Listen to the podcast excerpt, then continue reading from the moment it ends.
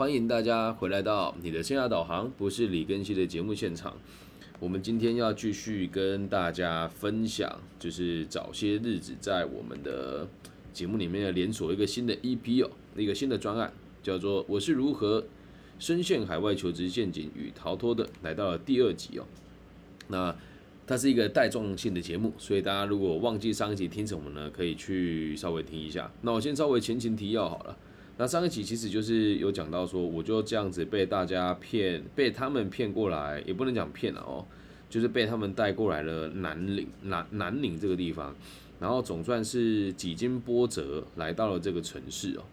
那来到这个城市之后呢，接下来发生的事情呢，也真的是很出乎你我的意料之外。那我再跟大家做一个这个更仔细的这个后续的发展的分享。也希望大家可以知道，就是我们在做这样子的节目，还有就是做这样节目的推广，是希望大家可以理解，海外的求职并不是真的完全就做割人家器官跟诈欺。但是我这次所前进的这个南岭，二零一七年去南岭的这件事情，就真的是完完全全是诈欺了。那至于恐怖的程度呢？随着我讲到越后面，其实会越深入。那现在呢，就是要让大家知道你过去的时候整个心境的感受是什么。我们来进行今天第二集的节目。那我从飞机场，从厦门机场飞到南宁这边的时候，在飞机上有个大哥，我就跟他攀谈。而这时候带我来的西军呢，就住在我旁边，他非常紧张啊，他就跟我说：“哎，我跟你讲啊，不要在飞机上让大家知道你是台湾人，好不好？这个。”这样子不是一件很好的事情哎，而且大家如果这样是台湾人，一定会对你有非分之想，不要跟陌生人攀谈。然后我就笑着跟他说：“不用担心啦，因为这个大哥面目和善，而且言语也稳重。大陆朋友其实没有我们想的那么糟糕，有那么多歹徒啦，你放轻松一点好不好？”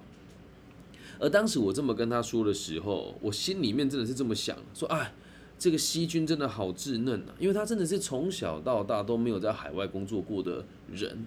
而我在前面几年，我曾经待过，曾经在印尼待过一阵子嘛，然后在四大会计师事务所的时候，我也是就是会全就是会到整个亚洲到处飞这样，然后我还有一种想要保护他，甚至是想要带他看到这个世界有多宽广的这种冲动啊，那也很想让他理解，其实，在海外我们工我们的工作可以过得很好啊，毕竟以前我在宝成鞋业的时候是在印尼担任他们的这个副管理师的职务。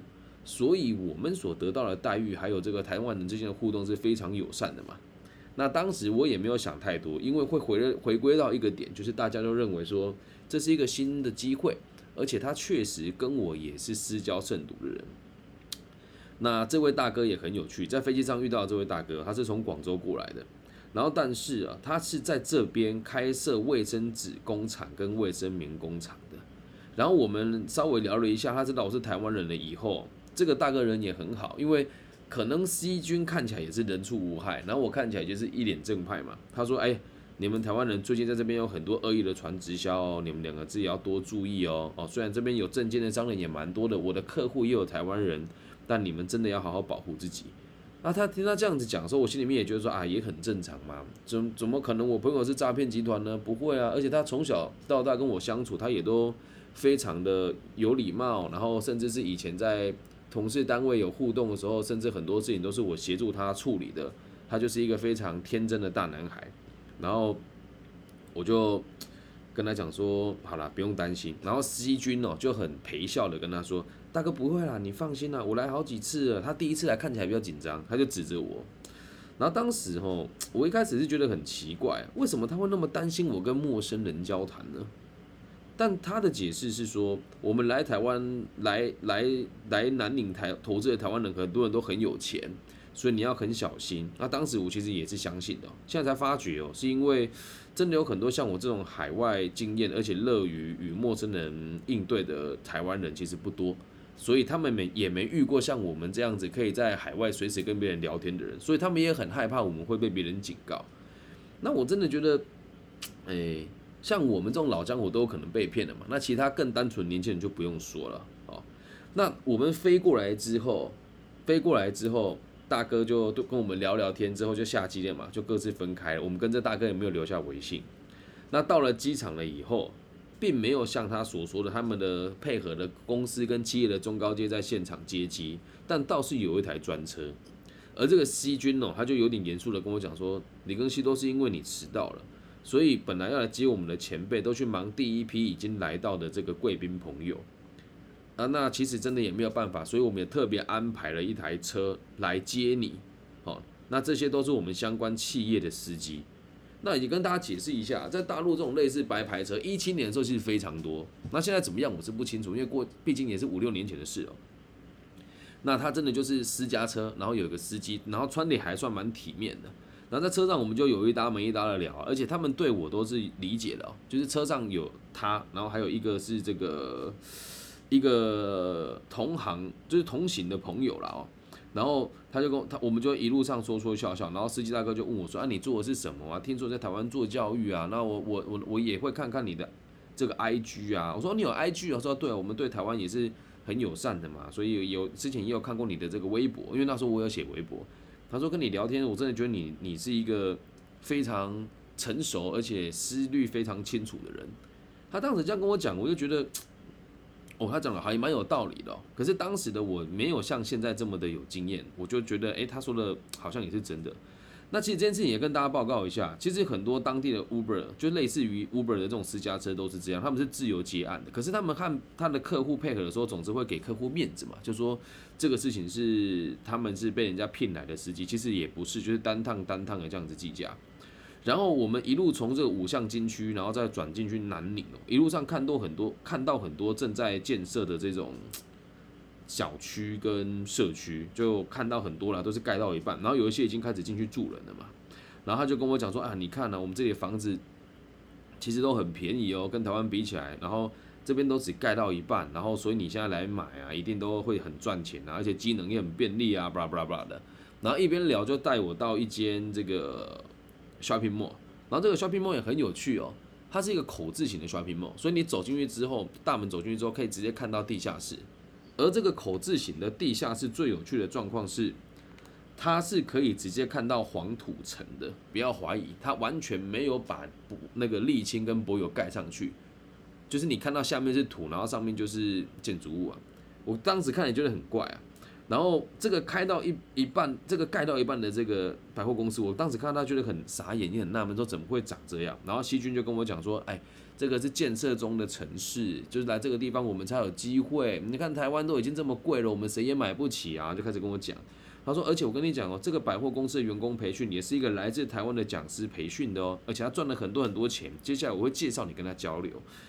其实那时候的我也算打肿脸充胖子吧，因为我觉得，诶，那时候也不能讲会吹啦。我觉得其实企业的授课的量没那么大，那我也很渴望可以到大陆的企业去授课，所以我就也就跟着相信了。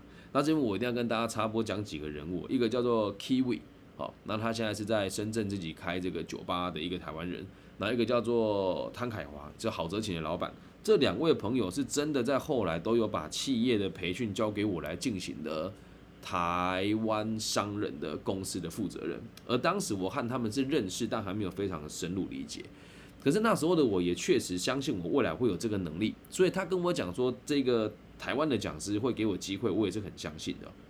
那虽然我很单纯啊，当时啊，怎么说也当过半年的房仲，一个月也可以签个三三十几件委托，然后也待过东南亚，然后进出进出过几次大陆的这个差旅。我的直觉告诉我是有点奇怪的。那其实我我我会觉得说，会不会是我先入为主？因为毕竟我们真的也是第一次到这种这么偏远的城市，就很像现在的柬埔寨的这个诈骗案一样啊。你也从来都没去过，当人家怎么说你就怎么信了嘛。那我当时就觉得有点怪怪的，可是我还是想说，不要先入为主。我到这个商家里面买了一个李，买了一双李宁的袜子，而他还开了发票给我。而当时一七年的时候，我并没有这个申请支付宝，所以我是用现金支付的，印象很深。因为他跟我说：“哎，先生，您怎么没没有没有这个线上支付嘛？”我说：“我是台湾人，我没有。”然后他就直接跟我讲说：“哎呀，您您您是台湾人呀？那过来之后，你看我们这边发展挺不错，所以有机会就一定得加入我，就是到我们当地来发展啊！我看你也是一表人才，就这边的每个人都让你觉得说，我们这里就在发展当中，你们台湾人就是很屌很棒，来这边投资就对了，就这种感觉哦。然后我买了这个袜子之后再找钱，那当时我去的时候，西军是跟我说你不用带钱，所有吃喝拉撒他都会帮我招待。但是哦，就是还好我心里面没有贪念，自己也带了五千块人民币在身上，千万不要相信人家会免费帮你买单哦。然后他问我上车之后问我说：“哎呦，你有带钱哦？”然后我就这时候我心里面是有点芥蒂的，我说：“哦哦，有啦，就带几百块，想要买点纪念品。”然后西军就跟我说：“哎呦，就跟你讲不用带，那么客气干嘛？”现在想起来真是毛骨悚然，你知道吗？他并不是因为大方哦，而只是在试探我身上有没有足够的盘缠，以后可以逃跑。那我必须得讲，这之后都只是猜测啊。后面第三集跟第四集的时候会讲到真实的状况是什么。然后我们就这样子一路这样子聊天，终于来到我们住的地方。好，我们住的小区哦，叫做保利二十一世纪。然后大家好奇的话，可以看到我在这个发文里面，Facebook 跟 IG 发文有照片给大家看，我要拍到那个门牌哦。那它是一个这个三房的格局，它的通风很好，然后采光也不错。那这里每个人都有个绰号，住这个房子的人叫无敌，他们都不用本名互相称呼，都是什么哥啦、什么姐啊，基本上都不用本名哦。然后这个无敌哥就说：“哎呀，这个是我买下来的单位啦，哦，所以我自己住在主卧，然后另外一个主卧给 C 君住哦。那唯一一个没有厕所的这个卧室的书房呢，就给你记住了。然后里面也是有一一张床。”我记住的地方就是书房了。我观察这边觉得很奇怪，因为无敌哥本身看起来不是一个很干净的人，可是房间里面却一尘不染。而他说这房子里面只有他一个人住，可是鞋柜里面很明显的就有不是他的鞋子的鞋子，就是女鞋。同时，他的这个阳台上晾着的衣服也是很老旧的 polo 衫，一点都不像他穿的衣服。那我就想说算了，人家住的地方可能也有其他朋友往来，我就没有特别说什么。但要记住这个点哦，这个点很关键哦。我就说太这太奇怪了吧？他说他是一个人住了，怎么这里有这么多人的东西呢？然后无敌哥他就说了，哎，你放心啦，来我们这里其实很安全，不像新闻讲的那个样子哦。我这种单位呢就买了三个，只要有台湾的朋友来，我都会招待他们，没问题的啊。那你们放心，放放下放下心吧，很安全，不要被新闻媒体所左右，说这里很可怕等等等等的。那进到房间，我住的地方那个书房之后，西君就跟我说了，来，这是第一次跟我讲这句话。他说：“哎，庚希啊，你呀，人生又地不熟的，对吧？啊，大陆的朋友呢，你也没有几个，不然呢，你把证件给我，我帮你保管好。如果证件不见得非常麻烦。”他在跟我讲的时候，那个表情哦，是带着一种非常担心跟忧虑的神情。我甚至。不要说甚至啊，我时时至今日都还觉得 C 君不认为自己做的事情是错的。然后，嗯，我把他当做很好的朋友，这到现在我还是跟他是很好的朋友。我就很认真的跟他说，这这也是跟大家分享，如果你有机会到海外工作，这一点一定很重要。我就跟他讲，兄弟，你要记住一件事啊，不管你到哪个地方去，你的护照跟你的证件都不应该离身，甚至是放到保险柜里面。因为哦，如果搞丢了非常麻烦，而且你也不好意思去怪罪其他人呐，所以建议你啊，把自己的这个证件收好，也不要给其他人。然后 C 君听完之后，就跟我说：“哦哦，好好，我了解了，谢谢你的提醒。”然后这时候我就跟他讲：“我可不可以跟你借这边的 WiFi？” 他就跟我讲说：“哎呀，真的很不好意思诶，我我这边的 WiFi 就暂时坏掉了。”然后无敌哥说他会修了，但可能要过个几天哦。那反正我都在你旁边嘛，我分享给你就好了。反正你也没有可以用的 A P P 啊，有差吗？然后我说有啊，我有我我是有微信啊，我也想跟家人通信一下。他说诶，可是你家人有微信哦，因为当时在台湾使用微信的人不多。然后我就语带保留的说啊，没有啦，也没有要跟他们通讲什么，只是让他知道我到了，放一下心。其实我想打王者荣耀。然后他我们两个就说说笑笑，之后我们俩就连上网络打了一场一两场王者荣耀之后。然后我就一边打一边笑笑，跟他说：“你不会软禁我吧？这新闻看得很害怕。”然后西军就跟我讲说：“你放心呐，我跟你认识这么久，有害过你吗？我的门卡跟钥匙全部交给你，我让你自己自由进出，好不好？不要再说我软禁你了，不要再相信新闻上的鬼话。”我当时就在想，其实那时候一七年南岭诈欺的这个新闻已经是沸沸扬扬了，然后我就在想说，应该是我多虑了吧。他都可以把这个钥匙给我了，哦，然后我想说好吧，那那我就去走一走看一看。于是呢，我要离开我的房间之前呢，我有个我有一个习惯了哦，我有个习惯了，就是我会在我的行李箱上面放两根头发。你说你头发那么短还是可以放，就是会放在那个我的行李箱上面。为什么要放呢？因为如果有人使用了我的，或是如果有人用了我的这个，这叫什么？有人开了我的行李箱，又或者是有人动过了我房间里面的东西，我一看就知道，因为上面的头发就不见了嘛。那上面的头发不见了这件事情，就会很清楚的明白有人动你的东西哦。那这时候我就在想一件事情哦，我回来之后，这头发会不会真的就被动过了呢？啊，我正正当我这么想的时候，我说好了，不要想那么多，我还是就这么走出去了。然后走出去之后，我们住的小区非常的大，一共有八个出入口。一共有八个出入口，那这八个出入口呢，分别是四个有守卫的，跟四个没有守卫的，哦，就是一个很大的一个口字形的社区哦。然后我住的这个地方是在 A 三出口哦，所以这个出口里面呢是没有守卫的，OK，所以我就走出去用 B 卡，B 完之后走出去，然后就开始做这个。附近的这个蹲点跟观察的动作了哦。现在直播现场有人说卡住了，现在还是卡住的吗？是吗？现在还有卡住吗？没有，没有就继续讲喽。如果有卡住的朋友，你可以到 Facebook 或者 YouTube 上面看，又或者是我等一下会把全部都录音放在我的 Pocket 上面。OK，好，那我们就继续往下走喽。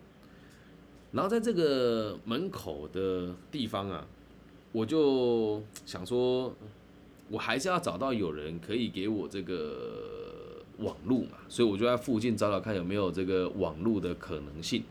于是我就开始四处张望，然后后来啊，我就终于看到了有一间咖啡厅。其实就下来之后左转就看到了，这咖啡厅呢上面有写着提供 WiFi。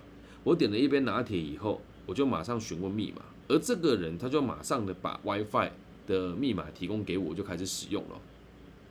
然后很奇怪的事情是，他弄的这边拿铁实在是难喝到哭，你知道，有够难喝。然后奶泡也都乱打。我连上网络之后，就跟我前妻报平安哦。然后我就看着柜台的大家，他们就几乎都没有客人呢。然后就就好像都在看我，然后我又不能确定他他们有没有在看我嘛。但一只要我一看他们，他们就马上把眼神移开。然后当时我还自作多情的问他们说：“我需要怎么教你打奶泡吗？”而我讲出这句话之后，服务员他们都很惊讶，说：“哎，怎么会有人说出这样子的话？因为大部分过去的台湾人哦，也都比较没有礼貌，然后比较不亲切。”然后呢，我就教他们打。然后他说：“哎，你是台湾人呢？你你会打奶泡吗？”我说：“是啊，我有开咖啡厅啊。”然后我就教他握那个奶泡机跟奶泡管倾斜角度啊，怎么弄啊，等等的啊。然后大概意面多少啊，这样就跟他讲。然后我教完他之后，这个 A 服务员这个女孩子，她就跟我讲说，她就很小声的问我说：“你有微信吗？你台湾的家人有微信吗？如果有紧急的事情，你一定要跟家人联络。”他当时这么跟我讲的时候，我就觉得他可能只是觉得我长得帅，然后。想跟我聊聊天，我就笑笑跟他讲说有啦，不用担心。然后我也不是第一次来这边的，然后很感谢你愿意把网络开给我。然后跟他聊完天之后，我们就回去住处了，回去那个住的那个社区哦。那回去都之后，我们就一起去外面吃饭，必须说搭着这个地铁啊，地铁这里是有照片的。然后来到一个步行街的地方，就选的那一种很破的，也不要讲很破啊，就是很道地的大排档，坐下来吃那种路边摊哦。然后这个地方一般人来，如果你不常去旅游，其实你是会担心的，就是旁边都是社会人呐。然后就是不是说南宁落后啦，是如果你在台湾看那种很便宜的那一种鹅肉摊，也都是会有这种牛鬼蛇神人进进出出嘛。那我我认为我自己算是比较有历练的人了，小时候也蛮凶神恶煞，所以我并不并不是觉得很担心。坐下来吃饭，我还是看起来很自在。然后那个无敌哥也跟我们一起吃饭嘛，无敌哥就说：“哎，这一顿啊，算我的。”哦，以后哈就要你们大家来招待我了。那带你们来，我保证你们一定能够赚钱啊，等等等等，开始喝酒啊，然后喧哗啊这样。然后我也就想说，他都这么说了，然后我现在如果再掏钱的话，好像也不大礼貌，但我还是礼貌性的假装我要掏钱。他说不用不用不用不用，我出就好了。而当时我觉得，嗯，他应该是蛮豪爽的人哦。那一顿大概吃了六百块人民币吧，那大排档是能多贵？也没多少钱呢，然后吃完饭之后，我们就因为那时候也有点晚了，吃完饭之后回家，我们就开他就开始找你聊天哦，跟你聊所谓的未来的商讨，哎，未来的这个规划，他说穿的都是一些不着边际的的话语啦，比如说什么，你看台湾现在的房价怎么样啦？然后你看现在就业状况多差啦，我们这里那个谁谁谁以前工薪水多低啊，现在多好啊，然后就开始跟你讲，你想不想要改变？你有没有梦想？绝对是这样子的话了哦。然后其实最后他他就真的是讲到最后就是已经有点情绪了，这其实不是演的。你去发现所有去海外做诈骗，他们一定都是有不得已的苦衷哦。他说。其实我们在台湾都被欺负怕了，我们在这边要从头开始。我相信你可以知道我们的无奈是什么。那你也看我现在已经这样子赚了两三千万台币，这边买了这么多单位，然后就这些话就一讲就讲到三点多，然后他就说，嗯，好吧，跟你们聊太晚了，明天早上八点我带你们去认识这里的大咖。其实我对我来讲睡得少没怎么差啦，因为以前在马祖服兵役的时候也都睡很少，然后在四大会计事务所。工作的时候也都是睡眠不足的，所以对于睡眠这种需求我不是很高。当时啊，现在的睡眠需求就很高。然后我现在就在想，如果不是我这样子有能力在海外出差都不睡觉的人，只要被他们这样搞一天，我的心态其实基本上就会很疲累，接下来几天也都不会有太清醒的脑袋嘛。我现在想起来觉得蛮可怕的，他们其实就是想要逼我们睡觉睡得更少，白天的时候判断能力更差，在疲劳的状况之下接受他们的建议，这些事情其实都是设计过的。那后面都会跟大家讲是怎么佐证的。那我这么谨慎的人，我进房了之后，其实我根本就没有睡觉，我还是很担心的。仔细看我行李箱上面的头发就已经不见了，所以应该真的有人摸进来我的房间过，有动过我的行李箱。然后我的包包，我有一个小小的霹雳包，里面就装着这个我的台胞证，然后护照、手机，还有这个剩下四千多块的人民币哦。其实果然呢，跟我想的一样，半夜就有人摸进我的房间，但这个人不是无敌哥，也不是温馨哥，他进来我房间之后什么也没有做。然后当时我并不是害怕他对我怎么样，因为那时候也没有人，也也不会也不会有人说摘你器官等等的。不过有一说一了哦。南宁的秩序跟治安还是比柬埔寨还要好很多啦。那至于这个摘器官的事情，我们后面再讲。这个地方其实是有这个风险的。然后呢，他什么都没做就离开了。我确定这个人不是温馨哥，也不是无敌哥。但我在想，如果如果啦，这个他屋主的好朋友，然后来了跟屋主一起住，进来书房拿一点东西，应该也不为过吧？对吧？所以我觉得，嗯，好吧，我们就不要想太多。然后就这样辗转到了四点多，我还是睡不着。于是我就拿着我的磁卡跟这个钥匙，到楼下的便利商店买饮料，小蒙牛。我我因为我只喝小蒙牛。然后下去的时候，我发现一件很奇怪的事情就是但凡任何一点有点观察力的人都会去。都会去观察这些事情，我就看到他们的便利店前面有很多烟灰缸，上面就插着烟蒂圣诞树，什么意思知道吗？就是很多烟蒂这样插插插插，像圣诞树一样。然后这个最下面的底层的这个烟蒂的烟屁股都还没有被沾湿，这代表着什么？这个最底层的这一根烟并没有被人家插下来超过六个小时。而你就想一件事情哦，既然这里有这么一群人在闲晃，又有这么多的烟蒂。就代表这群人在这里打发时间，而且无所事事，所以我就抬头看一看，想一想，因为已经那时候天还没亮嘛，天也黑黑的嘛，我就看到附近哦，大部分的人都是在游荡，而且也没有坐着哦。于是因为一看就是台湾人，南宁那边的人哦，通常都比较瘦小一点，而且说话的腔调也很好认。台湾人在南宁其实很好被辨认出来的，我确定他们是台湾人，然后我就跟他们挥手。而最有趣的事情是。他们都假装没有看到我，这时候我就觉得很奇怪了。一般在海外，我们台湾人遇到台湾人的时候，都会互相照会一下。然后当时呢，我的警戒心就更强了一点点。有一群人在这边做无聊的事，看到人又不打招呼，然后也也没有对我提出质问，说你怎么跑下来？我在想，这很有可能是有人在站哨，是不是在避免我们偷跑呢？而我当时在想，真的有那么可怕吗？是不是我想太多了呢？而且心里面其实还是有贪念的。因为在一路上他一直告诉我，你这么有才华的年轻老师，我必须得讲有一说一啊，他完全说进了我的心坎里啊。我相信上过我的课的人，大部分都会知道，理更新能力还不错，然后就是各种事、各种只要与人相关的议题，年轻人的议题，他一定都可以讲得很好。那到现在已经有这么多人替我背书，而当时没有，而且当时的我在台湾发展，还真的受到很多人的黑函的攻击。那一讲，我心里面其实是有贪念的。我说，既然在台湾我们有志难伸，那在这边又有这么多能够理解我的朋友，一切从来又有什么不好？所以很聪明啊。他把门卡跟钥匙给我，而到目前为止看起来都还很友善。然后重点是我心里面的这种 自负也害死我了。我就在想啊，反正这也是个机会嘛，咱们可以尝试看看。而且明天一早就要开始带我去认识这里的各个大神了。他们说认识几个厉害的人嘛，所以我就想说，好吧，我就留下来看一看。反正看起来也蛮自由，人都会这样自己骗自己骗自己啊。而最后让我觉得不担心的原因，是因为。我老实讲，我看到这些在游荡的年轻人，这些看起来都是破番薯烂香蕉，就是那一种说混混嘛，也说不上狠，然后说路人嘛，也不到那么的，看起来也不到那么的和善。我就觉得，就算他们要逼我做什么好了，就凭这几个破番薯烂香蕉也拿我没辙。所以我心里面的想法就是，我们留下来，反正明天去一探究竟，看完了之后才知道自己要的是什么。那其实。故事进行到这边哦，这样听起来好像都是我这个人过于敏感，甚至是我把这个疑虑哦告诉我朋友的时候，因为我当地有个朋友，他有在下面留言嘛，诶，我不知道他会不会愿意让我讲出他的名字啊。他的父亲在在昆山经商，所以他人在昆山，坐车过来也要好几个小时。我就跟他讲说。我在这个地方，他说：“哦，兄弟，你挺带种，在这个时间你敢进南宁啊？不过我有几个兄弟在那边也是做正经正经生意的，你倒不用太担心。”然后我就把我的疑虑告诉他说：“你觉得他们有没有可能是在站哨？”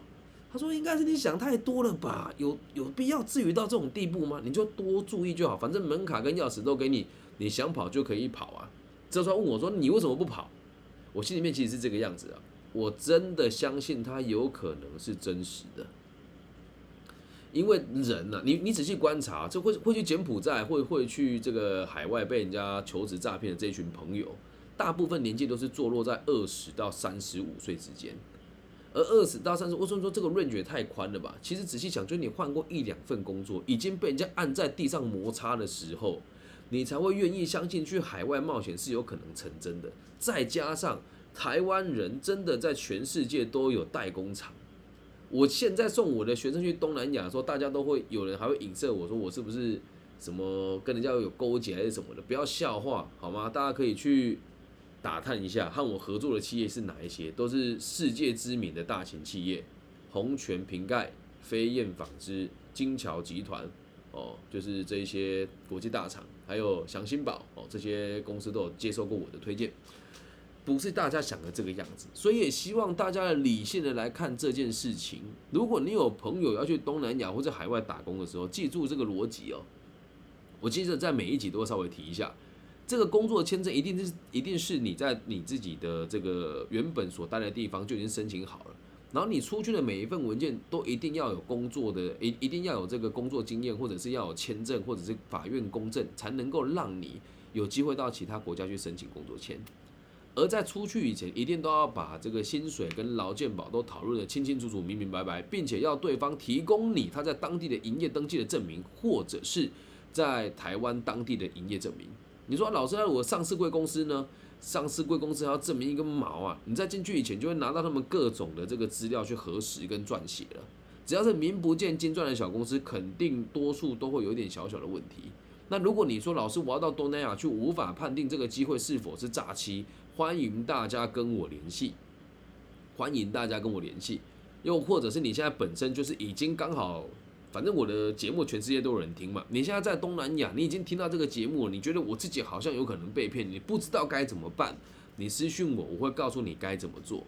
因为我把它分成好几集的原因，是因为我想要很巨细靡遗的告诉大家这件事情到底有多可怕。所以你看，我目前录到录制到这个第二集的时候。听起来好像也没有什么大不了了，而且他们真的把我每个点都抓着很细致，甚至是对我的这个喜好跟恐惧都非常的清楚。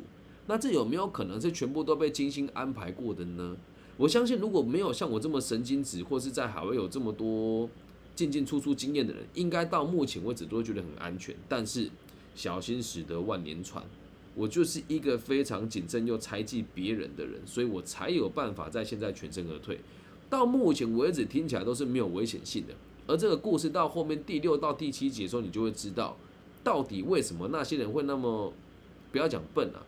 怎么会到最后会被摘器官呢？还无法跑掉，都是有原因的。前面这些流程全部都是铺垫。你要记住一件事：赔钱的生意没有人做，杀头的生意有人做。而这些事情说到底是谁要负责的？都是我们的当局者。因为教育没有让我们理解如何用正确的方式赚钱，同时也让年轻人看不到未来的发展。这就是为什么近几年有这么多做诈欺的。那至于为什么选择在海外，原因其实也很简单，你的侦查比较困难。至于后续的这些比较，我说有一些比较敏感的话题或者议题，我也会用比较柔和的方式在节目里面跟大家做揭露。因为如果我们把事实都说出来了，我的节目很有可能就会就会得罪很多人，所以我会在某些地方做一些小小的改变跟论述。然后也希望大家就是你有质疑的点，你就直接跟我联系。毕竟我是用本名讲这些话的。那也有人讲说你要蹭热度，其实也也说真的，大家看我做自媒体也这么多年，从来没有想过说要靠它赚钱。然后做了真的是因为我也很担心以后台湾的大家会不敢到海外去当主管职。那么台湾目前这样子的优势就很有可能会消失不见。那也希望大家理解啊，他会用各种奇怪的方法跟巧立名目吸引你去当地。这都很正常，所以如果你对自己的判断能力不是那么有信心的话呢，也欢迎大家跟我联系。以上就是这一集全部的内容喽。至于醒来了之后的隔天，他们带我去哪里呢？如果你们也想听也想看的话，也欢迎大家转载我的 Facebook 或者 IG 的文章，或者是分享我这个口述版本的这个 Podcast 给需要的朋友。那一样，只要累积的战术有破一千，我就会再继续做企划，做这个类型的节目跟大家分享。那一共在那边待了大概三天半吧，所以会拆成几集。我现在还在想，高夜自己到一半。那以上就是这集全部的内容喽，希望大家喜欢。那如果你也喜欢我的节目，记得帮我分享、按赞加订阅。那因为最近这几天这个流量又被降下来了，也欢迎大家可以帮我多多转载我的节目，让更多无知的青年朋友可以有健康正确的认知来面对你们未来的发展，好吗？那有朋友跟我说，竟然没了，不用担心，我都有录制下来，而且等一下我就要把它发布到我的 podcast。那 YouTube 跟 Facebook 还有 IG 都可以直接重播。那谢谢大家今天的收听，我爱你们。希望我们节目的存在可以给这个世界更多安定的可能性。